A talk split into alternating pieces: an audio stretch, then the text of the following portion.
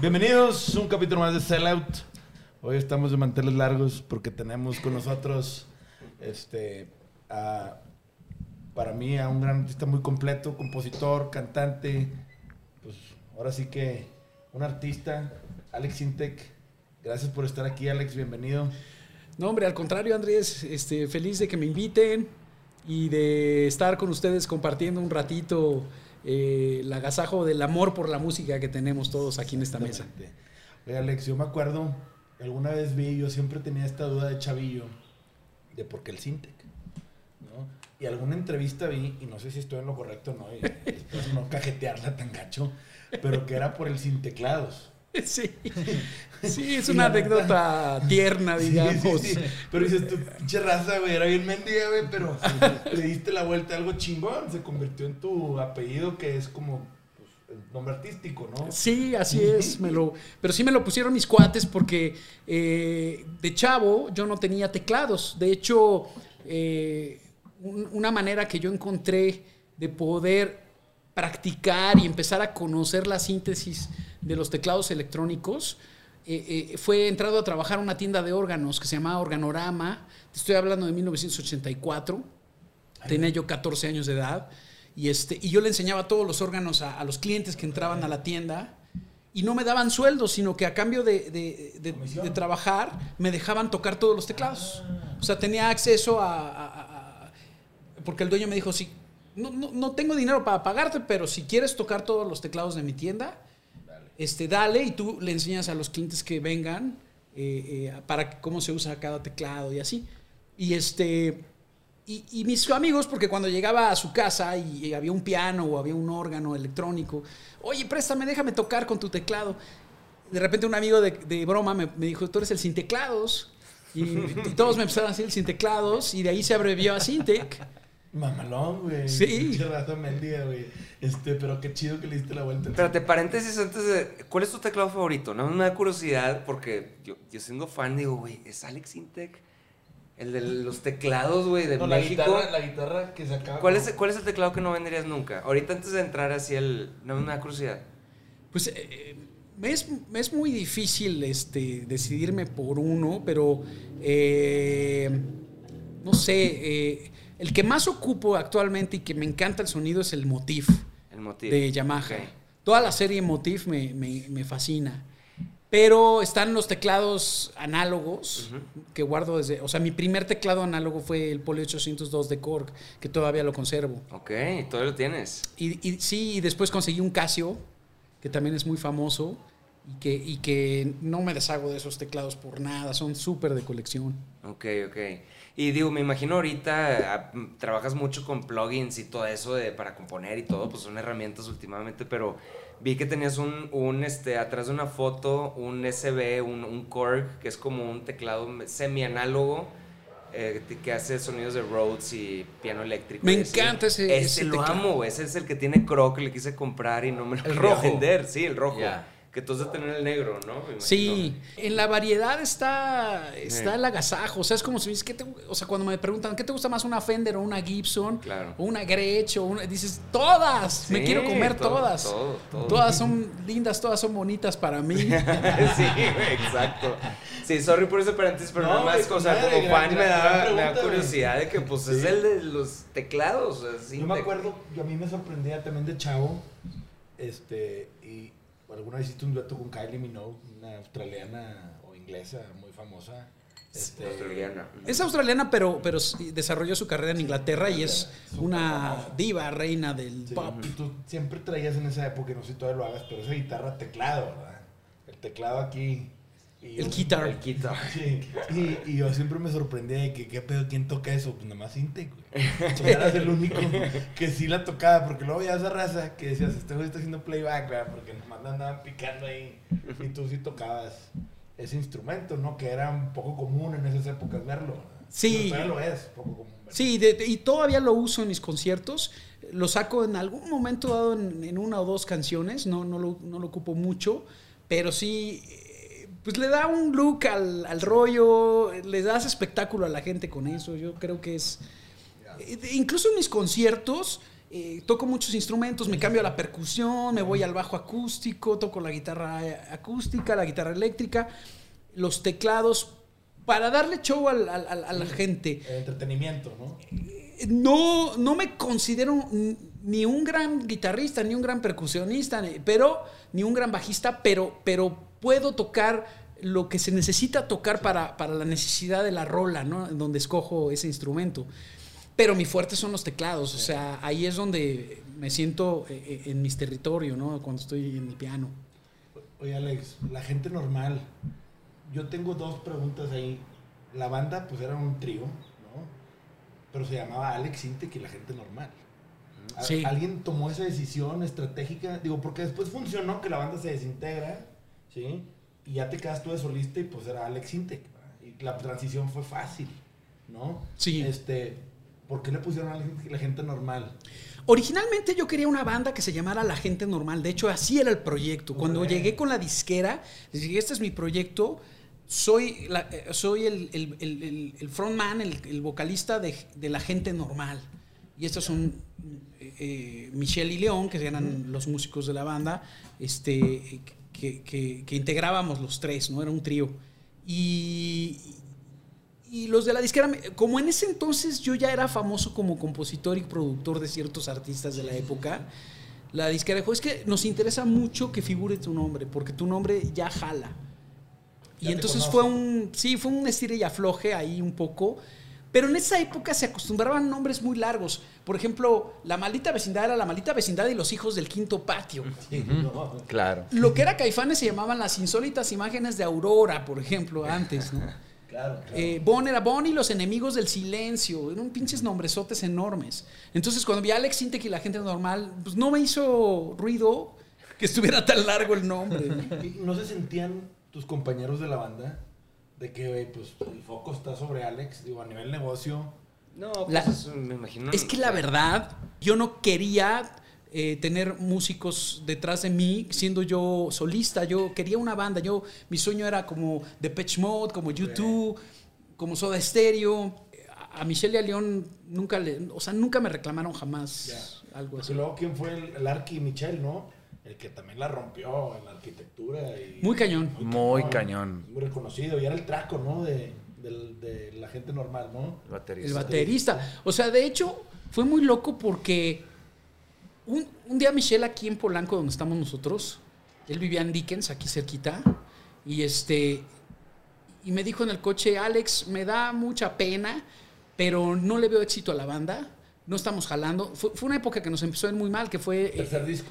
Eh, a partir del Bienvenido a la Vida, el, el tercer disco, nos empezamos, empezamos a ir en picada. Con Lugar Secreto medio que la levantamos un poquito con Sin ti, Lindas Criaturitas, pero no lo suficiente. O sea, la disquera eh, eh, nos veía como un grupo fracaso y, este, y nos estaba ya dando la carta de retiro. Entonces, este, Michelle me dijo, yo, yo no veo futuro aquí, o sea, y ahí León se fue un poco antes, Chiprut, se fue en el disco de Bienvenido a la Vida, este, pero porque él no aguantaba las giras, ni el público, ni la gente. La promo y todo. Sí, pero lo que está muy locochón es que cuando se va Michelle, al año me ofrecen hacer la música de la película Sexo, Ah, Poder y Lágrimas. Es un parteaguas en tu carrera cañón. hizo la diferencia. O sea, hoy día mucha gente me escribe y me dice, no, es que tu música valía la pena y tú realmente eras un músico que valía la pena cuando estabas con la gente normal. Pues sí, pero cuando estaba con la gente normal, llenaba puros cafecitos como el Jarro Café y discotequitas chiquitas. Y a partir de que me volví solista y empecé mi, mi nueva, mi nueva etapa, fue de auditorios nacionales, lugares este, No, grandes. rompiste. No, yo me acuerdo, eh, Fede nos decía que él, creo que él era tu manager en- cuando les tocó Sexo, Poder y eh, Lágrimas, que me decía, eran dos shows por día. Dijo, no, era- nos dijo que 500 shows en un año, en que- 365 que Hicieron días. 500 shows en un año y habla mucho Wow. del, de también de la industria, de cómo capitalizar el momento y trabajar lo más posible porque se entiende que son altas y bajas últimamente en la Sí. carrera de cualquier artista, ¿no? Que se me hace muy interesante. Sí, ahí, ahí hice mi patrimonio en esa época. O sea, eh, la- Fede, eh, eh, tuve conflictos con él porque de repente le decía, ya párale, güey, o sea, me vas a, me vas a matar, cabrón". Es que yo me acuerdo, Sexo por el Lágrimas, obviamente, aparte fue de las primeras movies mexicanas que sacó un buen soundtrack. En esas épocas el cine no tenía buenos soundtracks. O sea, no le invertían. No, y- Fue el parteaguas. Sí. Sí. O sea, el, el- soundtrack mexicano se quedó en Pedro Infante, Jorge Negrete, las películas de cine de oro de México. Y luego hubo un bache en los ochentas de puras películas de ficheras y albañiles y albures. Y ahí ya no había soundtracks. Entonces, de repente, Agua para Chocolate rompe ese, ese esquema y dice, aquí hay un nuevo cine mexicano con, con calidad. Luego salió El Callejón de los Milagros. Y de repente eh, eh, se aparece Toño Serrano, eh, era director de teatro, y me pide que le haga el score musical para su película. Claro. Eh, mucha gente piensa que nada más hice la canción, pero también hice la música instrumental. Sí, claro. Y me, y me encantó el trabajo de score. Pero la No, rola y- se hizo más famosa que la movie. No, es- sí, ¿verdad? Creo que sí, güey. Claro, Pero güey. no, pero es- está muy curioso que ahorita lo estoy pensando y es la primera película mexicana que vi que dije, eh, tiene calidad, güey. O sea, es una película bien hecha, sí. bien hecha. O sea, que no está, no, no una película pitera ahí. Estaba muy bien hecha, pero ahí más bien lo que rompió con Sexo, Pudor y Lágrimas es que todas las películas mexicanas hasta el momento de cine de arte estaban enfocadas al barrio, al mundo bajo, a las prostitutas, a las cantinas, a, A una a- al- realidad distinta, a una ¿no? realidad sórdida, y de repente te sacan un contexto de los problemas amorosos entre chavos bien de Polanco. Entonces, a- eso fue lo que rompió como el, el lo típico, ¿no? Y, y a la gente eso le gustó mucho, ¿no? O sea, ver otra, Otra realidad del cine, ¿no? Pero yo, yo, yo a mí lo que me sorprende, mucha gente dice, no, la movie, la movie, yo, güey, la rola, güey. Pero a mí sí me- rompió sí, cabrón, la rompió cabrón. Porque yo creo que es tu rola con más exitosa, ¿no? Digo, no sé ahorita de todo tu Con catálogo. más streams. Es la más conocida en México, En México sí. pero la más exitosa fue Duele el amor con Ana. Torroja. Sí, güey. Esa es la que fue la más internacional. Me la metieron en la cabeza esa rola, güey. No mames. Madre santa, güey. En todas partes donde yo era. Sonaba- El amor. Así en, en, en, en re- en replay, este, loop, sí. Es que- pero por eso- todos lados. Pero eso ya era una parte en tu carrera donde también ya estaba súper consolidado. Yo creo que Sexo por el fue donde te aventaron un brinco. Un boost. Con, con madre. Sí, de, de, de tocar, eh, este, te digo, en lugares chiquititos a, a- a llegar al Auditorio Nacional fue la diferencia sexo, poder, diferencia. lágrimas. Y, y cuando tú haces el score, por ejemplo, ¿tú estabas firmado con una disquera en ese entonces o no? Cuando haces Sexo por el porque acababas de salir con la gente normal, ¿no? Me habían, o sea, ya me habían dicho que me iban a dar la carta de retiro de la compañía y, y yo doy conferencias para, para empresas y, y en universidades y ah, fíjate. Está chido. Y es una parte que platico, Sí. que me estaba, que a la gente le emociona mucho escuchar. O sea, me estaba yendo mal, mi banda se deshizo, mi, man- mi ex manager me demandó, perdí mi dinero, mi novia me dijo, sabes qué, este, hasta aquí llegamos porque te veo eh, eh, que, no estás, este, con- Inestable. no estás estable, exacto. Y, y nada más faltó que pasara un perro y me orinara, cabrón, en esa época. Y una nube negra, cabrón, arriba, ¿no? Cuando me pide eh, Toño Serrano que haga la, la música de su película, me acuerdo que mi hermano, que era como mi asesor financiero, me dijo, güey, no tienes un varo, estás jodidísimo, ponte a hacer rolas para Paulina Rubio y Talía, cabrón. Olvídate de, eh, de hacer música para cine, cabrón. ¿Qué te pasa? Ahí, ahí no hay lana, no, no, no va a pasar nada, nadie lo va a... Le dije, y le, así textual, le dije, el jodido va a todas, hermano. O sea, yo, Qué gran mi frase. sueño... Qué gran frase. No mames, güey. Sí, sí, es sí. que es tan cierto, güey. ¿Y es tu hermano mayor o menor? Mayor, Mayor. tres años más grande que yo. Es que el hermano grande siempre le pega al asesor, ¿verdad? De, de quieren Fue mi manager un tiempo, sí. No, que está bien, pero el jodido le entra todas. También no tienes nada que perder. Pues el cine siempre me gustó mucho y se me hacía como bien chingón. O sea, yo cuando hice el Sexo, Pudor y Lágrimas fue como pensando en presumirle a mis cuates. Hice un score de cine y enseñárselo a mi- mis amigos músicos, pero no pensé que fuera a ser el madrazo que fue. O sea, a todos nos agarró por sorpresa. Sí, y obviamente, ¿cómo cambió tu vida después de eso? O sea, a nivel artístico, o sea, ¿te, te hablaron la disquera de siempre? No, güey, no va a tocarte retiro. Bueno, ¿O qué pasó? Curiosamente, cuando estaba haciendo el score, antes de que saliera la película, me llama un compañero de, de- de- de la secundaria, este, que se llama Arturo, y me dice, Alex, ¿cómo estás? Oye, cabrón, te tengo noticias. Me acaban de nombrar presidente de tu compañía de discos. Tengo enfrente de tu carta de retiro y la voy a romper porque yo creo en ti y no te voy a dejar ir. ¿Qué estás haciendo? Le dije, puta, no te va a interesar, güey. Estoy haciendo música para cine, güey. Pues enséñame la música para cine, enséñame la película. Le dije, bueno, pues te consigo ver una proyección. Y vio la película y en la película pues, se insertaba la canción de Sexo, Pudor y Lágrimas. Es que era el, era el video que salía de teaser, Sí. Que fue la primera vez que sale un video musical de teaser. De teaser de la de película. una movie. Sí. Sale sí, este güey. sí. Y de repente dices, ah, cabrón. Creo que también por eso la rola. Capum, cabrón. Entonces le Sí. enseñaste la proyección a, a ¿Pero le Arturo. enseñaste la movie o la rola? No, la proyección Le- de la movie. la ¿no? proyección de la Ya con movie, tu pero- musicalización. Pero esto que acabas de decir fue clave. O sea, estábamos en una junta con, con la gente que iba a distribuir la película y, este, y con los, los directivos productores de la película. Y, y- y- y preguntó a Arturo eh, eh, López, que era el, el- el- el presidente de la compañía, ¿qué ideas tienen para promocionar esto? Y entonces dijeron, no, pues este, eh, vamos a sacar algunos displays y, y, este, espectaculares en la calle, pero denos ideas ustedes. Y entonces yo de broma dije, pues usen mi video de tráiler de la película, cabrón. Y luego le dice, ja, ja, ja, es broma, es broma. Y dicen estos cuates, no, sí, sí, sí, sí, es viable, es viable. Eh, no, si, ustedes, si ustedes disquera pagan la mitad de las latas de cine, porque en ese entonces Sí, no existía latas. el cine digital, Sí. eran latas. Sí, lo- como venía empacada la movie, ¿no? En la lata esta. Sí, Sí. tenían que, que mandarlas a hacer a, Ho- a Hollywood en Los Ángeles, Sí. las latas. Si la disquera paga la mitad de las latas con la, con la el video de Alex Intec, necesitamos 70 latas para llenar los cines más importantes de México con el video y que sea el tráiler de la película. Si ustedes pagan la mitad, nosotros pagamos la otra mitad y va. Yo no lo podía creer, yo dije, esto no va a pasar. Y un día llegué a ver una película de Nicolas Cage con mi esposa, se llama 16 milímetros, creo. Y este- Nicolas Cage, madre. es un chingo. pues sí, es que estamos hablando del Sí. 99. Es que ya no me acordaba de ese güey. Pero sí, sí. 1999, me siento con mis palomitas, el cine medio vacío y de repente, boom, boom, o sea, soy el tan, tan, tan, tan, tan, tan, tan, tan de la 20th Century Fox y empieza, mi video completo se me hacían yo-yo los calzones. Ya me imagino. No podía creerlo, cabrón. Era inaudito. Bueno, güey, yo creo que nadie ha vuelto a hacer una artimaña de esas. O sea, de promo, güey. Fue, como dices tú, o sea, Hizo la diferencia. sí, pues claro, todo el espacio que te dieron. Estabas en cine y luego en radio y la gente veía el video y el video pues obviamente tenía pedazos de la movie y te daba como pues, este teaser de la película y era un doble propósito, ¿no? Ahora, y la disquera entonces te dice, no, va para atrás, de reversa, no va tu salida. Y renegocias contrato. O le dices, No, no, no.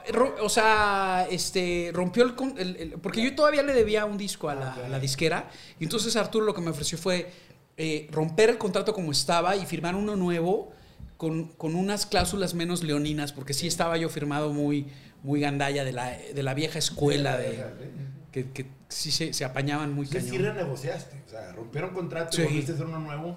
por tres discos más, Ok. entonces que fueron eh, eh, el de Noche en la Ciudad, Sí. Bumpy, donde venía a volverte a ver, Sí, claro. hoy daría media vida. 89, 99. Eh, no, ese fue recopilatorio. Recopilatorio, Porque ese disco a mí me voló la cabeza, Porque la primera rola, la de Tú Necesitas. ¿Cuál es el que sale como un busto? Era inédita. Un busto. inédita. Que sale como un busto No, tuyo, ¿verdad? sí. Como Sí, un busto tipo Beethoven. Sí, está Pero chingón. la rola de Tú Necesitas fue. Pues, güey, un rolón. Sí. Otro madrazo. Otro sí. madrazo. Hay muchos, güey. Porque creo que fue. Fue tu segundo disco. O sea, lo sacaste entre dos discos, ¿no? ¿O no?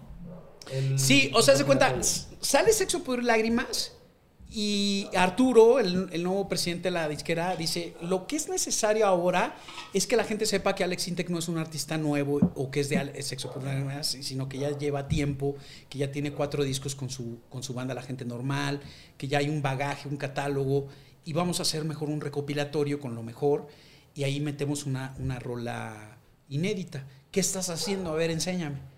Y, y en ese momento acababa de grabar la línea debajo de tum, tum, tum, tum, tum, tum. Le dije, pues es- estoy haciendo una rola así como medio disco, pero todavía no, no, no tiene, no tiene letra ni nada. Me dijo, esa, ese pinche bajo y esa batería, es- ese ritmo está espectacular.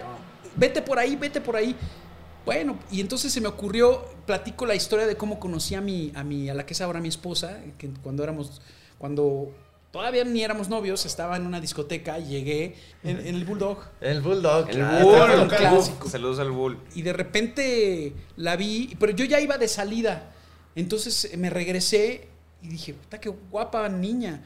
Y, este, y, y ahí se me ocurrió empezar a escribir, es que no puede ser que nadie te vio, que estabas ahí en la soledad.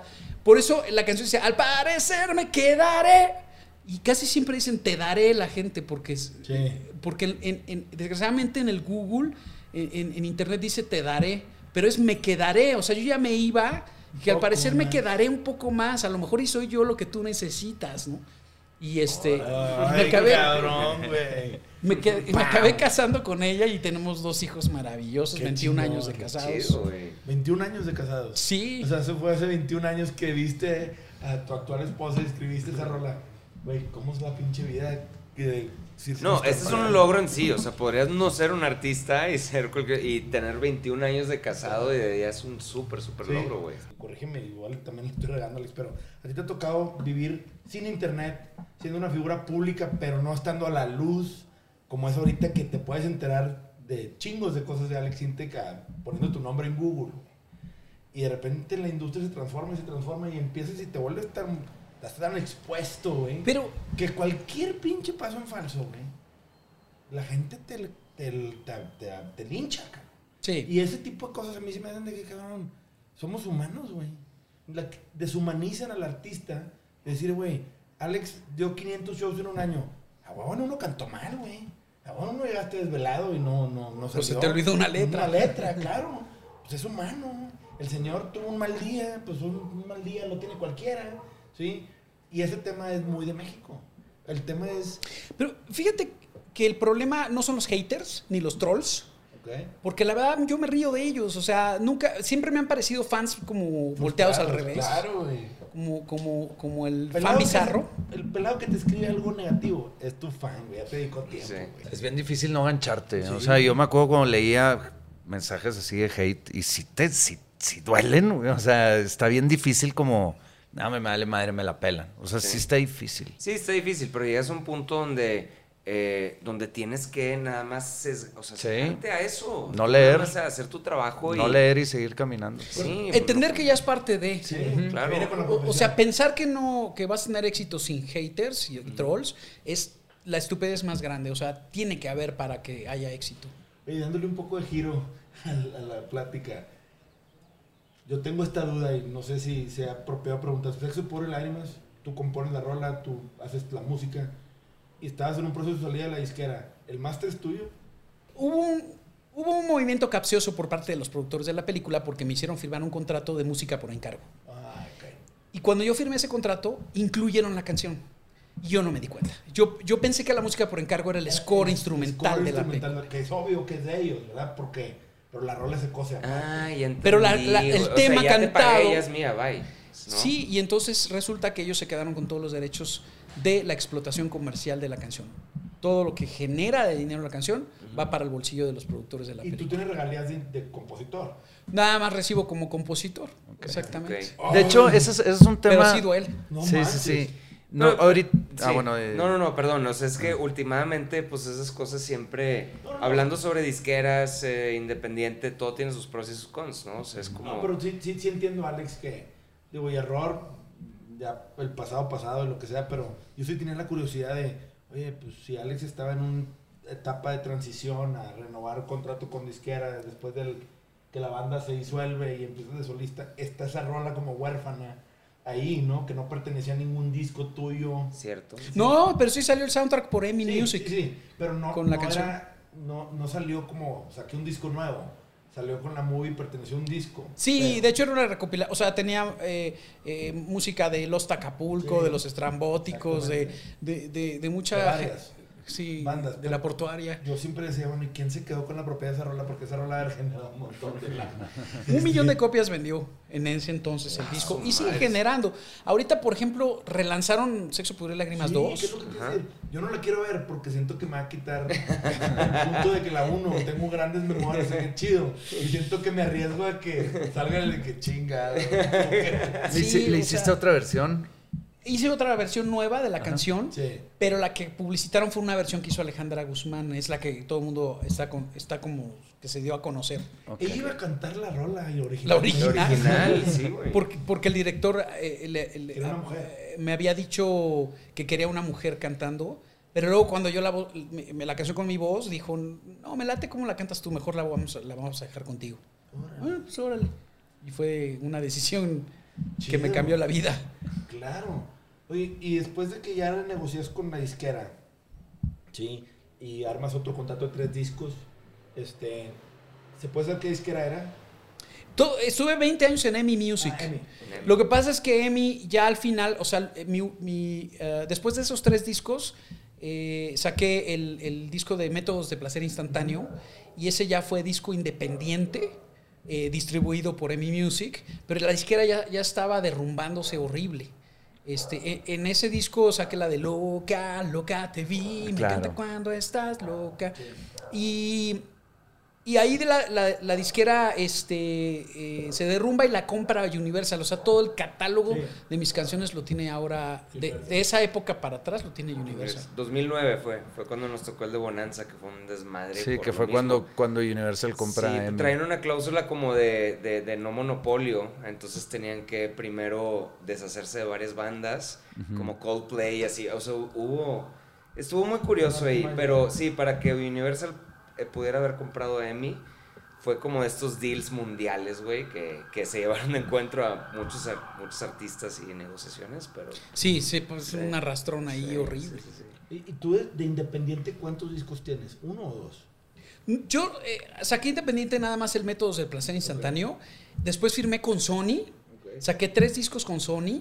Y me volví otra vez artista independiente y acabo de sacar un, cua- un- un disco totalmente independiente por Gente Normal Producciones. Gente normal. Ah, Así se llama Qué mi, chingón. Madre. así se llama mi disquera. Qué chido, güey. Chido.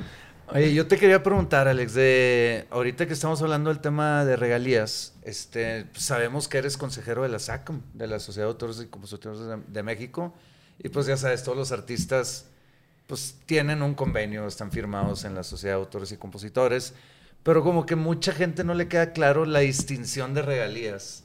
Este, a mí ya más o menos como que me queda claro, pero tienes que vivirlo como para entenderlo. Entonces no sé si, pues tú estando ahí y tú sabiendo tanto de, de este tema, como explicar más o menos, explicarnos a nosotros también cómo, más o menos cómo se dividen las regalías de todos los tipos que son. Sí. ¿Y así? Bueno, lo que me doy cuenta que la mayoría de los, de los jóvenes no, no han entendido es que una cosa son las regalías de explotación, o sea, lo que te paga Spotify, por ejemplo, el streaming, y otra cosa es la ejecución pública, que es lo que te da la, la Sociedad de Autores y Compositores. Cada vez que tu canción suena en un establecimiento comercial, o sea, una zapatería, un centro comercial, el aeropuerto, un hospital, donde, donde sea que suena tu canción, genera una cantidad de dinero que el lugar tiene que pagar. Si tú tienes un, un- negocio, eh, va el, el- el- gestor de la sociedad de compositores y, y si en tu negocio estás poniendo música para tus clientes, este, música ambiental, eh, tienes que pagar y te cobran una mensualidad. Y esa lana, pues, este, es la que paga la sociedad de autores y compositores, que es un trabajo bien complicado. O sea, a mí me platicaba Armando Manzanero que él y, y Roberto Cantolar, Cantoral, cuando empezaron a, a- a instituir la sociedad de compositores, tenían que andar armados porque lleg- eh, llegaban a amenazarlos. Y, o sea, Ay. Sí, es que a mí, me, a, a mí me tocaba también amigos que tenían en algún bar. Oye, ¿tú que eres músico? Vinieron dos cabrones a pedirme dinero. o sea, que, el, pues, el- sí. el problema es de que no hay educación sobre ese Sí. negocio. Es el No problema, cultura. que no hay cultura de eso. Por Ta- eso se, se me hace sí. importante hablar de eso también. Eh, sí, no sé, o sea, como para los chavos que- no, es que, que entiendan. La, lógica es muy sencillo. Si tú estás vendiendo un producto y estás usando la música para atraer clientes, tienes que pagar por esa música. La gente cree que porque compró el CD o porque está pagando su, su streaming en Spotify pueden poner música de ahí y ya es gratis, ya la puedo explotar. Eh, Y ha habido pleitos gruesísimos, por ejemplo, este, no pago, o sea, no, que, que compañías bien pesadas que, que no habían pagado ese, esa fee y se fueron a, a- los trancazos legales y ganó la sociedad y tuvieron que soltar un barote porque de repente, Se pues... acumulan años de no hacer, de no hacer los pagos. y- Sí, Y, pues, ¿y cómo decide la sociedad de autores y compositores? Que esa es mi duda. O sea, yo tengo un restaurante y tengo un playlist que yo curé en Spotify y lo pongo. Y tengo rolas de Panda, de Alex Intec, de varios artistas. Pues te cobro una mensualidad y nada más. O sea, tú ya pagas tu, tu, tu mensualidad de Spotify, por así Sí, decirlo, no, y pues pero- se la pones sí, a tus no, yo la pongo y clientes. ella la sacan y me cobra. Pero me cobran, ¿cómo sabe la sacan qué rolas pago para pagarte a ti, a ti, a ti? O sea, usan este, sistemas de, de sondeo, ah, ok. sistemas por computadora y, y este... Porque igual y tú, tu, tu rola Sexo por y lágrimas la usaron chingos de tiendas y a lo mejor hay una rola de panda que de repente Digo- se vuelve a poner de moda, no sé. Yo me imagino que de repente debe de haber un poquito de margen de error, ¿no? Sí, claro. Ah, En, en- en esa. Pero pues ahí tienen invertido mucho dinero la sociedad en, esas gestiones. Porque pues es, es- tienen que tener las cuentas claras, si no se les arma una hecatombe, ¿no? Entonces, claro. y, y aparte, por ejemplo, eh, la sociedad mexicana cobra las regalías de los extranjeros y se la paga, o sea, si por ejemplo música de ingleses o de españoles o de italianos, eh, se, se recopila el dinero y se les manda. Igual que ellos gestionan allá y nos mandan el dinero. Entonces, por ejemplo, yo recibo eh, mi dinero de ejecución pública eh, trimestral y este y viene este Turquía, este sexo pudor y lágrimas, tantas tocadas en, en tal estación de radio, así muy Detallado. detallado, Sí. este Sí, yo me- los librotes que te llegan, ¿no? En los trimestrales Sí. te llegan unos... Que les dice el maestro a todos. Sí, maestro. Ucrania, corazones invencibles. ¿no? ¿Y cómo funciona, Alex, en shows? Porque yo me acuerdo que cuando tocábamos en vivo, nos decía el manager, no, pues ya es que ya También vino se la. Este, Entonces las, el, el- el empresario le tiene que pagar a la SACAM y la SACAM le tiene que pagar a la banda que ya está cobrando por tocar también. Entonces, ahí está como medio... Se regresa el dinero. Pero de también depende, o sea, por ejemplo, si, si, el, si el, los compositores es todo panda, Ajá. pues sí se reparte entre todos. Pero si fuera uno, o si fuera la canción de Madero, Ajá. pues se le paga nada más a él. Ok. Ahí, ahí está la cosa. Sí, o sea, es sí, al, sí, de- sí. al derecho de autor. Derecho de autor. Qué, Exactamente. qué buen punto. Ahora, Alex, también, tú has colaborado con. Vi tu lista de colaboraciones en Wikipedia y le tuve que dar para un chingo. Sí, no, Este, no ya. mames, ¿con quién? Ya te acabaste hasta todo, Los amigos güey. invisibles están ahí con madre. ¿Cómo manejas las colaboraciones? ¿A porcentajes? ¿O te invitan? y Porque, por ejemplo, con Ana Torroja es la colaboración que yo creo que más exitosa o que más ruido ha hecho en tu carrera, ¿no? Sí. Un madrazo. ¿Cómo, poniendo ese ejemplo particularmente, compusiste tú, invitaste a Ana y regalías, pues nada más una parte? ¿Cómo funciona No, eso? es que hay que distinguir. Una cosa son eh, lo que ganas como derechos de autor y otra como intérprete. Ajá. O sea, como intérprete Ana, yo le reparto el 50% de lo que genera la canción. La rola. Obviamente, ¿no? cuando hago un dueto. Pero eh, ella no compuso en ese, en ese caso. pero la canción es mía 100%, Es tuya entonces 100%. derechos de autor son para mí. Ya. Tal Entonces cual. Tú, tú repartes la parte de intérprete, ¿sí? Y tú puedes decir 60, 40, 50, 50 o hay una regla de 50, 50 siempre. Puede haber un, un arreglo, ¿no? Ahí eh, intermedio, pero este regularmente este, lo que se hace es que, eh, por ejemplo, eh, va a sonar muy gandalla, pero si yo hiciera un dueto con Panda, lo justo sería dividirlo en dos partes, 50% Panda, 50% Alex Intec, Claro. porque somos dos artistas. Ajá. Eh, hay veces que pues, por buen hondismo, no, vamos a repartirlo todo en partes iguales por todos. Y si el artista acepta, pues, pues órale, ¿no? Pero, pero lo justo es que se reparta así. Este. No, hasta ahorita no he tenido un conflicto de, ese- de esa naturaleza con ningún artista. Yo te, yo te quería preguntar, o sea, ¿cómo, ¿cómo ves el, ahorita hablando de eso, de que, o sea, hay una, toda una industria atrás de los autores de, la música? Sí, está cañón. Y tú eres, o sea, lo raro es de que la gente ve a Alex Sintek de repente como este artista pop, que sí, pero eres lo más rockero que hay porque eres, tres, o sea, tú compones tu propia música, tú te produces, tú haces, no hay nada más rock que eso, güey, no hay nada más pinche Rolling Stones, güey, que haces tú todo. Entonces, tú ya te las sabes de todas. Ahora, hay artistas que nosotros como rockeros vemos, no plásticos, pero pues los que compran canciones, que hay todo, digo, Rihanna, por ejemplo, es de los artistas más eh, compran canciones. O sea, hay toda una industria detrás de comprar canciones. A mí se me hace muy, muy curioso de que Alex Sintek sea un ar- artista completo, ¿sabes? O sea, que, que la gente de repente vea como, ah, pues es este producto que Alex Sintek, ¿qué tal? Gracias, Pero, Arturo. Sí. el librito. O también, por ejemplo, te digo que en Miguel Bosé, a mí me impresionó que Miguel Bosé no fuera este artista que compraba canciones, sino que No, hace, es un gran compositor. hace canciones. Las letras increíbles que tiene Bosé Y- son de él.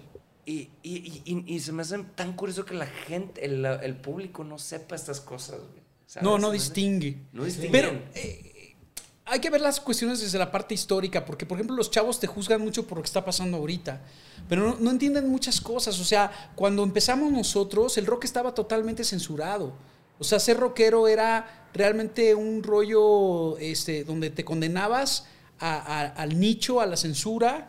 Era muy difícil este, que te voltearan a ver, que te apoyara una disquera.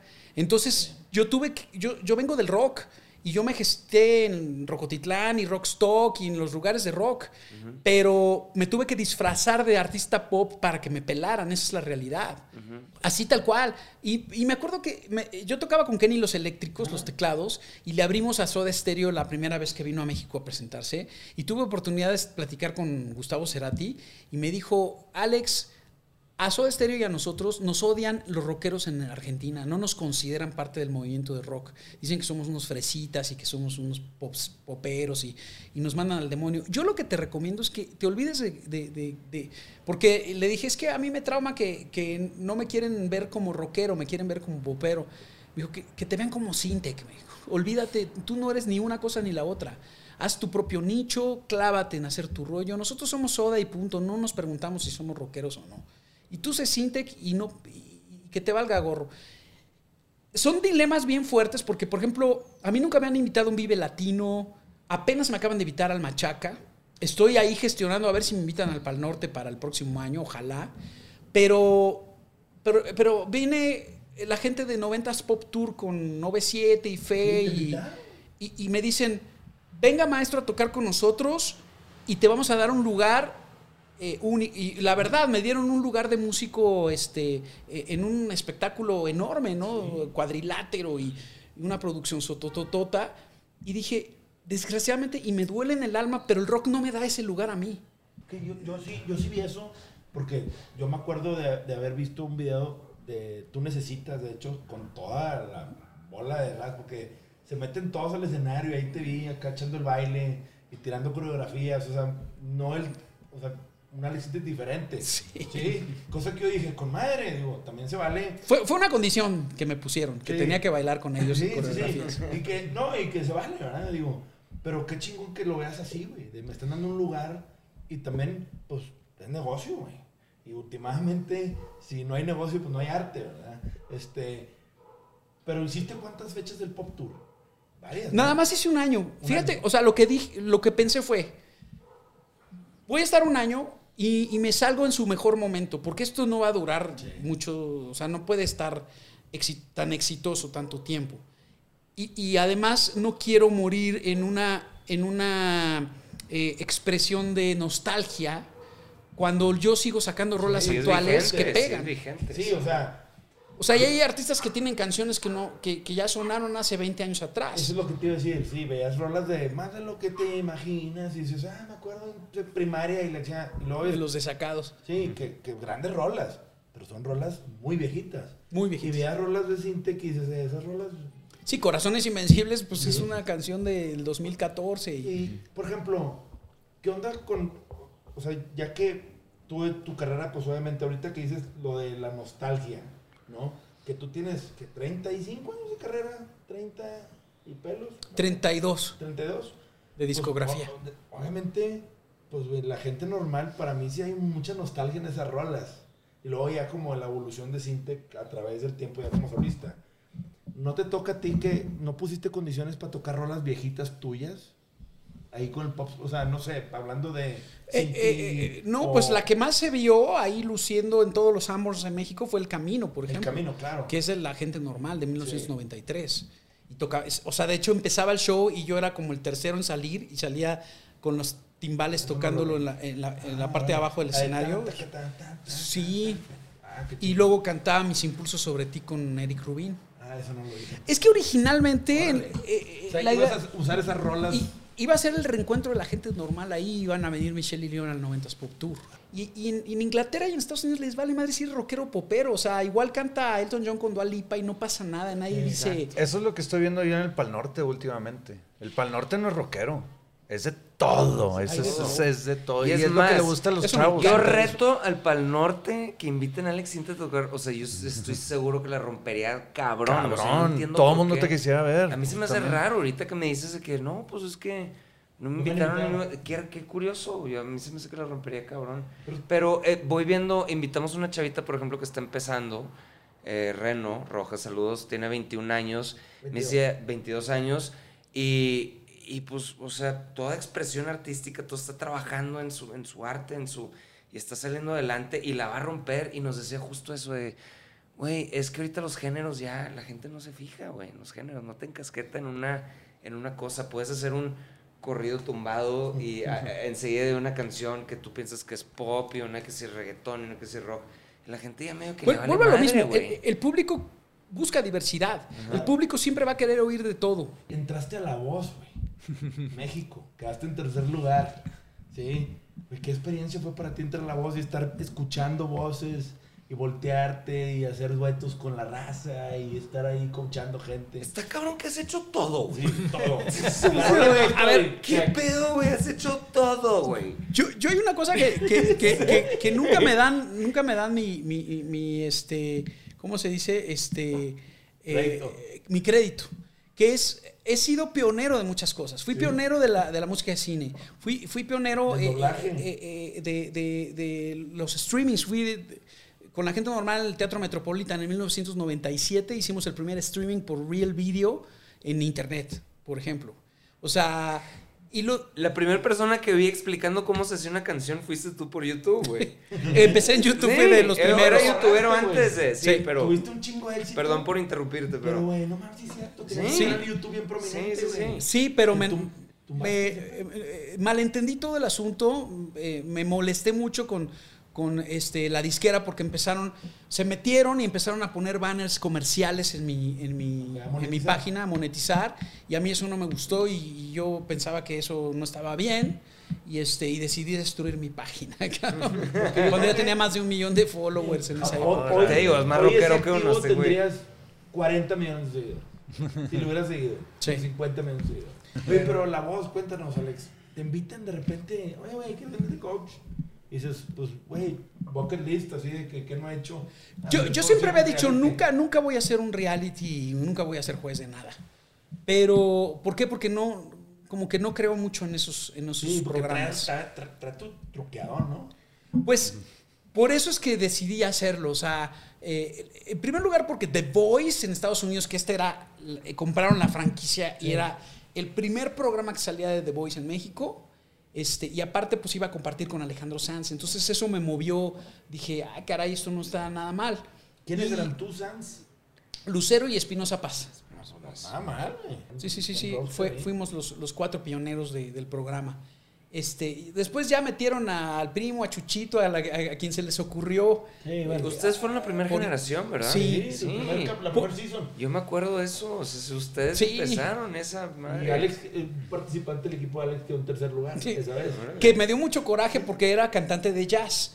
Los que ganaron fueron cantantes de ranchero, de mariachi. Entonces dije, ¿qué, qué, qué, qué, este, predecible, ¿no? ¿Cómo somos los mexicanos de predecibles? Sí, Votaron claro. por el ranchero y no por el cantante de jazz. Era evidente, ¿no? Órale. Sí. ¿Y cómo fue para ti la experiencia? sí es una chinga el jale? Sí, sí, sí, Es sí. una sí. madrina, ¿no? Yo lo llamé la experiencia salvaje. O sea, ¿por qué? no solamente porque es que son cansadas las grabaciones, los llamados, la filmación, es, eh, eh, si si es, si es real la- eh, que elegimos genuinamente a los concursantes, pero te ponen desde las 8 de la mañana a las 10 de la noche durante tres días seguidos a hacer todas las audiciones. Fueron así en tres días. Obviamente a las empiezas a las 10 de la mañana, a las 5 de la tarde, ya lo que te estás jeteando, ya no oyes nada, ya no te importa quién está cantando, ya escoges por porque ya te quieres ir a tu casa, ya, ya, ya, la que salió ahorita, o sea, Eh, está, es- está como mal diseñado el- el- la organización, eso es lo, es lo que yo pienso, o sea, no... Te saturan y te cansan y luego ya no tienes el mismo juicio. Sí, y, y- y otra de las cosas por las que decidí ya no repetir esa experiencia fue porque me dolió mucho ver llorando a los, a los, a los concursantes con todas sus ilusiones y, y que, y que de repente pues este, no, les, no los apoyan. O sea, a mí todos los de mi equipo todavía a la fecha me siguen hablando que por favor quieren ser artistas famosos y ayúdame. Es que yo no soy disquera, cabrón, yo no, te- yo no- Sí, no es lo mío. si quieres cantamos un dueto, pero somos artistas los dos, cabrón, ¿no? Pero se me hace chingón eso, que tú ya pasaste, o sea, ya te las sabes de todas. Has estado por mil managements, no sé cuántas disqueras, no sé, o sea, Sí, siempre has estado por todo, ya te las sabes de todas. Has estado en esta transición mundial, güey, que estamos ahorita de, de TikToks y donde es al revés, ¿no? De que agar, hacen artistas a base de sus audiencias y no al revés. Y ahora el streaming. ¿No eso sabes es- cómo streaming me todo. atacaron? Porque eh, con Roberto Martínez hice la entrevista. Gran, gran amigo de. Tipazo. de- Sí, de- sí. tipazo. Es un tipazo. Y me encantó la entrevista con él. Y entonces en una parte de la entrevista dije que, que me parecía ridículo que las compañías disqueras ahora eh, firman y lanzan y le dan todo el apoyo a gente que no son cantantes ni músicos, nada más porque son eh, Sí, tienen muchos followers, porque son este, eh, Claro. influencers, ¿no? Sí, Digamos. o sea, hacen un producto musical a base ya de la Y audiencia. si no o sea, cantan, no, es- tocan, no nada. Sí, Roberto, que es muy amigo de, de, de Ricky Artur, lo invitamos al podcast. Yo lo de Roberto, sí, él en algún momento es, pues ahorita ya no hay fondo, nomás le, o sea, pues dicen, oye, a ver, haz una rola, Ujú. Compón, musicaliza, arma todo el tema, o sea, demeritan un poco la profesión, esos, las disqueras que ya no desarrollan talento. Que no se desarrolle Ante- talento, ahorita claro. andan Es- buscando es- otra cosa. Sí, eh, eh, es, es- es este. Se, se ha perdido la, la parte de, de la genuinidad de la música. O sea, y, y yo creo que el secreto está en que en, en nuestras épocas, cuando estábamos más chavos y no existían las redes sociales ni el internet, los artistas no buscaban followers ni likes, lo que estaban buscando era desafiarse a sí mismos y retar a su público a través de a ver qué música podía yo generar que les expandieran sus oídos, que les expandieran su mente, que fuera una cosa increíble. Y ahorita se hace, la, o sea, yo es lo que siento, los artistas de ahora están buscando likes y followers, entonces eh, son complacientes. A ver, ¿cómo vas a querer tu reggaetón? ¿Lo quieres este punchi punchi, pancha pancha, este chiqui chiqui boom, chiqui chiqui boom? Este, y, y- y es como música por encargo todo lo que se está haciendo. Entonces, no quiero decir que toda la música, hay No. música muy rescatable, Claro. pero no es la que, la que está en los primeros lugares de, de- de Sí, popularidad. Es que y te, te digo cómo te veo, yo veo que eres como un artista incomprendido de cierta manera, porque yo siento que quieres conectar porque quieres entretener a la gente, o sea, tienes esta parte de entretenedor, o sea, está Alex Intec el que lo hace todo, pero yo siempre veo esta dualidad del artista y el entretenedor, ¿no? O sea, siempre veo una, una distinción ahí muy marcada, donde está Alex el que está nervioso por el entregar, güey, entregar y que la gente no darle valor por su dinero, lo que fue a ver. Pero por otro lado está Alex, el que, el que está en su casa componiendo y que le importa el chingado sonido del piano que está usando y de lo que importa esa palabra que dices ahorita que nos dijiste ahorita, a ver, es esta palabra, no es esta porque significa esto para mí, porque así conocí a mi esposa, cabrón, o sea, es bien importante y, y- y hace conectar con mucha gente. Entonces, yo siento que, que, que estás como peleado entre ese, ese mundo, güey, Pues, entre el eh, entretenimiento y la parte artística tuya, güey.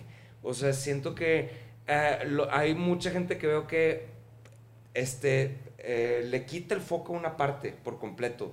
Ya, dejo de contestar mensajes. A la verga, ya. Yo me voy a dedicar a mi arte y que mi manager, no sé qué, que me tome una foto de lejos, le chinga. Ya, bye, es lo que es. Y hay otros que sí se dedican completamente a lo opuesto. Es, díganme qué canción quieren y se las compongo, güey. ¿Sabes? De huevos. Así ya es. Me entrego completamente a ustedes. Ya, esto se convierte completamente a ustedes. No es yo, no soy Alex Intec, güey. Es para ustedes. ¿No? Esa es una dualidad muy curiosa que veo. Pero, Sí. pero fíjate lo que son las cosas. Es un tema generacional. Este, eh, ahora que conocí a Roberto Martínez, conocí a su manager, a Mauricio Pérez Vargas, de MPV. Y, fui a tomar un taller de redes sociales con, con su gente. Y entonces una de las cosas que me hicieron entender fue, hoy el público lo que quiere no quiere superstars que se suban en su escenario con su traje de loco y sus. No, quieren gente genuina, quieren autenticidad y que tú seas. Y dije, bueno, sí. eh, el problema es que cada vez que soy auténtico en redes sociales, pedo. hay pedo y hay patadas y mentadas de madre. Uno. Y dos, yo ahora eh, escucho la música sofisticada de ciertos artistas que escriben con una pluma, con una poesía increíble, y esos la nueva generación no los quiere. Quiere un güey, este, por decirte un ejemplo, Ed Maverick, que les diga las cosas burdas, así como se hablan en la calle. Entonces, eh, eh, para mí es muy difícil porque yo, puta, yo, mi escuela, pues, pues fue Mecano, fue Soda Stereo, fue Miguel Bosé, fueron plumas filosóficas. Pues que habla mucho de la cultura y Ingenioso. educación también. Suena medio aquí, yo también De estoy. tío. Sí, no, es, suena que también me van a hacer mierda en redes, pero también es, pues, es falta de educación. A veces pega eso porque es falta de educación. O sea, a mí me gusta mucho la abstracción en las canciones. Sí. Porque te hace, es una introspección de hablar de qué habla de ti de- y es un reflejo de las cosas que estás viviendo y cómo, que cosas de donde vienes tú, ¿sabes? Pero, pues sí, digo, también... eh, Pero bueno, no, una- es algo popular decir eso, pero sí, es- yo estoy contigo. Pero complementándote tantito, o sea, también hay gente, pues que también educada, que le gusta eso por el simple hecho de la diversión del antro, por ejemplo. Sí. O sea, no necesariamente... Quiero desconectar y quiero de que métele, Sí, claro. O sea, por ejemplo, yo si voy a un antro, si voy a un antro, vez a sí. mí no me disgusta escucharlo, para nada. Pues porque estás en ese mood. Pero si es el carro. Pero el jamás lo voy a poner. Sí, pero yo hablaba más de la composición romántica, por ejemplo. Ed Maverick es, es romántico. Sin embargo, la forma en la que dice las cosas a mí me cuesta trabajo. O sea, no digo que no sea un gran artista y por algo está en donde está, ¿no? Pero no podía yo escribir como él porque no vengo de esa misma escuela. Entonces, a- a- mi, mi único punto eh, es, o sea, yo no, yo no estoy diciendo que haya guerra entre dos generaciones, sino tenemos que llegar a entendernos. Eh, tiene que haber una empatía y una un comprensión medio, entre unos y otros, ¿no? O sea, ahorita andas haciendo cosas con Netflix, ¿verdad? Por ahí me vi el que estás haciendo rolitas o scores o... No, eh, estoy, estoy haciendo un proyecto que iba a ser una película originalmente, pero ya lo convertí en un documental de varios capítulos. Y pues eh, es una cosa este, muy especial. Llevo como 10 años trabajándolo. Órale. Pero pues es top secret, no, no Sí, quiero sí, revelar No, de no qué se puede trata. Ok, es que por ahí porque vi algo y se me hizo bien curioso. lo, lo ando moviendo en las Ok. plataformas, pero Ok. eh, es- Ya nos enteraremos si sí, la mejor de la vibra, Alex, para que salga Sí. chingón. Sí, porque es muy inspirador. Está hecho en base a la pasión de la música, al amor por la música y, y- y este, y está muy alejado del, de- del tema del, del rockstarismo Sí. como tal, ¿no? O sea, sino es más eh, eh, eh, el oficio de músico. Y de eso tiene que el ver. oficio. Oye, y por ejemplo, cu- cuando doblaste, obviamente, digo, la, la rola de Toy Story 3, una rola de Randy que hiciste en español, que Newman. también fue un madrazo. Este, obviamente, Despicable Me, que eres el villano. Randy, Vector. New- Ra- Randy Newman es un caso, ¿eh? Es un caso así muy parecido de que es un gran compositor, pero pues le pegó las canciones de Disney. Las canciones que hablan como de todo es bonito, eh, You've Got a Friend in Es Me. un happy writer. pero happy él writer. tiene, él compone temas políticos bien fuertes, güey. Randy Newman, es, Sí, es, sí, sí, es es- tiene unos discos muy, muy grandes, muy padres, pero la gente lo conoce por eso. Por Toy Entonces, Story, por... Oye, sí, ¿por es lo ¿cómo fue el experimento? ¿Te buscaron de Disney y te dijeron, eh, güey, dóblate la rola? Porque te, te dejaron, te dieron mucha libertad, ¿no? Con... Hiciste, cam- arreglaste la rolita, le diste mu- le- Sí. el sello Sintec, ¿no? De, de, de- a esa rola, o sea, te dejaron ser tú. Eso es lo que Sí, sí, sí, hubo un acercamiento por parte de Disney México. Y este. Y, y- y- y bueno, en este caso me hubiera encantado que me hubieran dado el doblaje de una voz para la película, pero fue nada más la canción. Pero también estuvo muy digno, o sea, eh, sobre todo porque me, me dijeron, aquí, ahí está la canción de Randy Newman, pero sí se le manda a Randy Newman la canción, él la tiene que aprobar Claro. y él tiene que checar cómo fue la traducción al español y qué es lo que dice para, para darte chance. Parte el visto bueno. Porque, por ejemplo, yo eh, eh, me, eh, dieron la, la tarea de, de hacer la adaptación al español de- del Rey León, eh, la obra de Broadway en México. Wow. Y este y, y también fue una chamba que pasaba por muchas revisiones, ¿no? Muy burocrática. Sí, de repente sí cambiaron muchas cosas que que me molestó que las cambiaran, pero, pero pues son. Le echaron a perder. Disney. Sí. Pues eh, cosas divertidas que yo decía, tropicalizadas al, a cómo hablamos los mexicanos, me las quitaban. Y sí me dio mucha desesperación con eso. Y cuando empiezas a doblar, ahora sí ya con Despicable Me, que eres este villano, doblando, ¿también te gustó esa onda? Porque de doblar... Eh, pues es que yo, yo fui niño actor, yo salí en chiquilladas. chiquilladas, claro, claro. Y, y- y- Pues y traigo, o sea, eh, eh, tengo gente- cierto mucha sentido gente no humor. sabe ni siquiera que es chiquilladas, pero era el show de niños. Child actor, es Child child actor. Yo Y me este- acuerdo, güey, así, no, güey, con madre, de esa época, güey. Pues eso, o sea, cuando doblo voces, saco mi lado de actor, evidentemente, y, y me encanta. Yo vi que con el escorpión, que qué huevos que te subiste con el escorpión, güey, porque ese personaje... Oye, sí, güey, yo no me aviento con ese güey. Que no cae y resbala. Yo sí jalo, güey. ¿Tú sí? Claro que güey, jalo. Imitas al escorpión con madre, te pusiste la máscara, güey. Sí. Vas a poner a hablar como él. ¿Cómo eres? me puse a hablar como el escorpión dorado, brother. Sí, le hace igualito, güey. Wow. Le hace igual. Wow. el escorpión. Sí, drogado. sí. El escorpión drogado. No, pero se me hace chido, o sea, cuando estábamos viendo eso de que, güey, no tienes ni un solo pedo en expresarte y decirlo, o sea, no tienes problema en hablar de nada, eres muy abierto. Pues estás chingón eso, güey. Qué padre. Sí, Está la verdad es que. Yo, yo digo que he sido fan tuyo a través de muchos años de mi vida y que te platicaba cuando estábamos en un Zoom la vez pasada, pues yo estoy en YPO Monterrey, me tocó ser parte del show cool. en casa, ¿no? Nos mandaron de cenar a todos de un gran restaurant- restaurante, una botella de tequila y pues estuve Y mi- viendo tu mi- mi show online. Sí, y hubo varias razas que fue en vivo, ¿no? Y Juanjo Ruiz, un saludo a Juanjo de Chihuahua, un amigo, tocó contigo la de este Mis impulsos sobre ti o sin ti, no me acuerdo qué rola, pero tocó la guitarra y le, le diste chance y la chinga, cosa Sí. que yo le dije, ching, yo, yo después sí medio le reclamé porque le dije, "Eh, güey, era un rolón, güey, hubieras, te hubieran bajado el volumen, cabrón. y dije, pero qué buen pedo, Alex, que se prestó, de que sí, güey, un momento y la chingada, y, y como que ahí cotorreó con nosotros, ahí. Que no habías dicho que no te gustaba tanto como la parte online, ¿no? Así de, de presentarte Yo creo que a nadie, o a sea, es que no tener público y estar frente a unas cámaras Nadie. es, es, es un reto fuerte. Eh, pero eh, de eso a no trabajar, pues hay que chambear. Ah, no, Hay que chambear, güey. Yo te vi en vivo hace como cinco años en el club de golf Las Misiones en Monterrey. Claro. Este, ¿Con Cristian? pues, ¿Mande? ¿Con Cristian Castro no? No, no, no, no. Esta vez fue nada más tu show. Y me encantó. Llevaste todo. Llevaste toda la producción y estuvo increíble. La Qué neta, bueno. bien padre, bien, bien padre. Güey, con Cristian hiciste gira. Sí. ¿Qué onda con eso? También chido. Sí, sí, sí, fue, pues, fue un romper también ahí esquemas, ¿no? O sea, este... He nadie- sí. No. A ver, ahí, por ejemplo, Cristian tiene mucho de Loco Valdés, que es su Claro. papá. Ah, claro. Y Cristian está loco, o No, sea, no de es un-.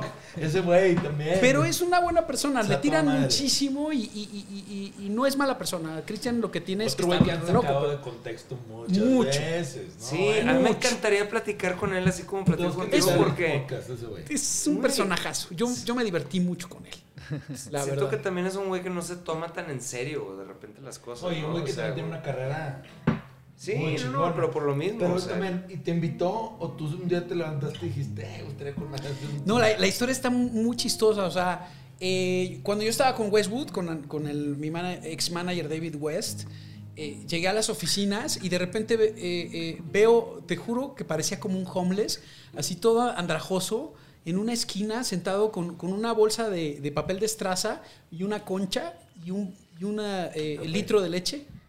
No, leche, leche así directo de la, del, del bote, de leche Lala, ¿se cuenta? Un cartón así. un cartón y, y echándose su concha con su leche así como indigente y los pelos todos des- despeinados y todo. Y me le quedo viendo y era Cristian, cabrón. Y yo me acerco, Cris, ¿cómo estás? Y, Ay, Alex, qué buena onda. Y este, pues la verdad no nos conocíamos. Y este, ¿qué andas haciendo? No, pues acabo de firmar aquí con David. Y le digo, oye, pues yo acabo de hacer disco nuevo. Fíjate que voy a lanzar un sencillo que suena mucho a, a tu rollo, le dije, a, No Podrás, todo que se llama Tan Cerquita. Ajá. Ay, me dice, me hubieras invitado a, cantarla contigo. Le digo, nos echamos una versión juntos. ¿Quieres? Pues, Va. ¿Y, y ahorita tienes tiempo? Sí, aquí, aquí a la vuelta está mi estudio. Vamos a grabar. Voy. Y que se viene a grabar la Con rola, concha con mano. concha y leche en mano. ¡Con madre! Y, este, y llegamos a grabar a mi casa. Y entonces, eh, eh, ahí cotorreando, eh, este, le dije, puta, no estaría mal hacer una gira juntos. ¿O tú cómo ves? Yo sí le entro. No, fácil, me encantaría. Pues, pues déjame chambear la propuesta. Pues órale. Es más, yo dejo en tus manos todo lo musical. Me dijo, tú lo produces toda la parte de los arreglos y así. Y hacemos nuestras rolas este, combinadas. Sí, que claro, las claro. cantamos juntos. Y así nació la Y fue gira. un madrazo, güey. Sí, nos fue muy bien. Qué Sí. chingón. ¿Cuántas fechas hicieron? Eh, pues, no sé, yo creo que 150, una cosa así. Órale. ¡Oh! Estuvo fuerte. 150. Sí, por ahí. Sí, no mames. Sí, fueron muchísimas presentaciones. Güey, ¿a poco sigues cantando tus canciones en el mismo tono de que, de que las compusiste o las bajas? Sí, no las he bajado, pero No. ya, ya, de repente sí me dan ganas de bajarlas porque siempre he cantado muy agudo y ya no tengo la voz tan Sí, aguda. estaba como antes. tratando de sacar una hace rato, la de. La que me gusta, de la de. Niñas unidas. Están altísimas, güey. Quiero yo, quiero yo. Todas son lindas, todas son bonitas para mí. Yeah, yeah, yeah. O sea, no, no les alcanzo, güey. Está cabrón, güey. Que tengas Órale. eso de 300 fechas en un año, güey, cantando. Güey, que- ¿y te cuidas mucho en el tema de garganta y eso? Sí, sí, sí, sí. eh, eh, hay que. La verdad, yo no fumo, no tomo. me- eh, de- cuando me casé, este, decidí como afresarme completamente porque sí tuve mi época con la gente normal que agarraba la fiesta cañón y a veces me subía al escenario ya medio chachalaco. Y, este, y, y- de repente como que dije, no, no está padre tener que chupar para perderle el miedo al, al- público. O sea, hay que em- aprender a enfrentarlo a, a, capela, ¿no? O sea, sin, sin drinks. Y, y me propuse no, ya no beber para, para dar shows. Porque de repente sí bebía. este, y dejé el cigarro porque fumaba mucho y ya me estaba haciendo daño a la voz. Y pues sí, me, me cuido lo más que puedo. Mi esposa es este, pionera de la comida orgánica y de y tiene unas tiendas de, de artículos ecológicos y, y comida orgánica en México que se llaman Ecoboutique. Ok. Entonces en mi casa se cuida mucho eso, o sea, sí comemos así, muy, muy sano. Eh, este, si, si me ven gordito es porque me encantan las, me, me encanta el pan dulce. Esa es mi, esa es mi única droga. Fan, güey, fan, fan. Es, la- es la- es el peor vicio. Sí, Oye. Alex, ¿y qué sigue? ¿Qué ahora qué, qué, qué sigue en tu bucket list? ¿Qué te falta? Pues ahí Digo, viene el disco nuevo. Yo, ¿O no? ah, sí, claro, estoy trabajando con nuevas rolas. Este, voy a sacar un- unas colaboraciones. Ahorita estoy haciendo una rola con Playa Limbo que vamos a sacar juntos. Este, otra con, no sé si se acuerdan de Amistades Peligrosas Sí, sí. de España. Se volvieron a juntar porque ya ese grupo había desaparecido. Y, y vamos a sacar un track juntos. Eh, estoy pues dando giras, estoy dando shows. Y lo que me gusta, lo que más me gusta es que me agarre por sorpresa las cosas, así que no sepa qué va a pasar a la vuelta de la esquina, Órale. ¿no? Como que voy un poco, excepto el proyecto ese que les digo, el documental Sí. que estoy haciendo. Estoy escribiendo mi libro también, donde no me voy a guardar nada. Ahí pues, hablo de, todo. de- de todas mis, mis, mis, mis, este, eh, calamidades, y cosas positivas, cosas este, negativas, pero me, ab- me abro a capa y espada de, de cómo fue mi infancia, qué fue lo que viví, qué cosas me pasaron desde niño actor hasta la fecha. E- Es un poco biográfico, pero, pero anecdótico a la vez. Qué chingón. Wow, Va a estar bueno. Va a estar Nosotros bueno. acabamos de escribir un libro de anécdotas. Es que bueno, muy diferente, deben de- sí, sí. No, qué chingón, Qué padre. A mí, a, mí, a mí me encanta que sigas este, pues esta, esta parte de... Sí, o sea, la, Auténtico. la parte del, del entretenedor es, es- se, se, se, se respeta y está chingón, pero la parte artística también a mí me gusta mucho el, el que siempre estés buscando, güey, buscando, buscando nuevos sonidos, nueva música, nuevo todo, ¿sabes? O sea, me gusta, me gusta eso que se sigan Yo- aventando. Yo fíjate, me sorprende mucho cuando la- los, los de mi generación que por nostalgia dicen, no, tú sí hacías buena música ya con la gente normal, lo que haces ahora ya no me llama la atención. Eh, yo siento que yo no he perdido la No, esencia de lo que no. hago. O sea, mi último disco tiene rolas que parecen de la gente normal. El o sea, Pues Sí. Es una rola también prendidona. Podría ser como sin ti Sí. no soy, porque sin ti no. O sea, Pero, pero también es bien difícil darle gusto a todos. Sí, no, o sea, yo creo que parte del trabajo, o sea, lo que me gusta que se dé a conocer aquí en el podcast es que tú tienes una trayectoria donde tienes este, cientos y cientos y cientos de canciones y es obvio que hay unas que van a pegar, hay otras que no, hay unas donde te aventuras, hay unas que, ¿sabes? There, there are flukes. O sea, hay unas que de repente pegan que no sabes que, es que van a pegar, hay otras que apoyan y le meten lana, hay veces que te... O sea, hay todo dentro de una carrera, pero el común denominador es el trabajo que está detrás. De siempre tú estás siempre trabajando, trabajando, trabajando. Que a veces por ser Alex Intec se ve fácil, güey, ¿no? O sea, se ve fácil de repente el... Pues por redes sociales o lo que sea, pues aquí estoy, esa es mi nueva canción y estás promocionando y lo que sea. Pero estás trabajando, o sea, ¿Qué? estás resolviendo problemas Sí, todo el día, güey. eh, la parte bonita de todo esto, ¿no? O sea, no quiero hablar de puras cosas negativas. Hay, hay, hay chavos de la nueva generación que están haciendo música que se asemeja a lo que hace Peter Gabriel, que se asemeja a lo que hacía The Police en su momento. Este, hay, hay bandas Mucho por talento. todos lados. Tengo un playlist en Spotify que se llama Gigantes de Alex Intec, que está en mis playlists. Y ahí incluyo música de todo lo latino que yo escucho, que me parece que, que- que- que rompe esa barrera sónica. Y hay mucho, ¿no? Hay, hay muchos jóvenes con mucho talento y yo estoy cazando todo el tiempo con mis oídos de gustar esa música y, y- y- y hacer curadería de, de- de- de esa música, ¿no? la Entonces, seguiremos y la pondremos ahí para que la raza la conozca. Claro. Alex, no sabes lo agradecidos y lo honrados que estamos de que te hayas dado el tiempo de venir y que tengas esta apertura para hablar de lo padre, lo bonito, lo feo, lo, lo divertido, lo, lo no divertido de, de la artisteada, porque pues es- viene con la profesión, ¿no? Este, pero la verdad es que pues somos fans. Sí, Muchas gracias, mucho gracias, éxito. gracias Muchas gracias por tu tiempo. Y este, viva la libertad de expresión. Exacto. Neta, o sea, y, y, y viva el trabajo, que sigues trabajando. O sea, casi no se, se armaba esto porque tienes trabajo mañana. pues sí. Y, y casi, y, y qué chingo que se, se acomodó y todo para venir porque... No, qué, qué, qué chulada. Yo la verdad es que estoy muy emocionado y muy contento. Estoy obviamente vamos a tomar la foto oficial. Recuerdo, si no, no me van a creer. Pero bueno, esto Muchas fue un gracias, capítulo de Sellout, el podcast de Neuropasión con Alex Intec. Muchas gracias y hasta la próxima. All right.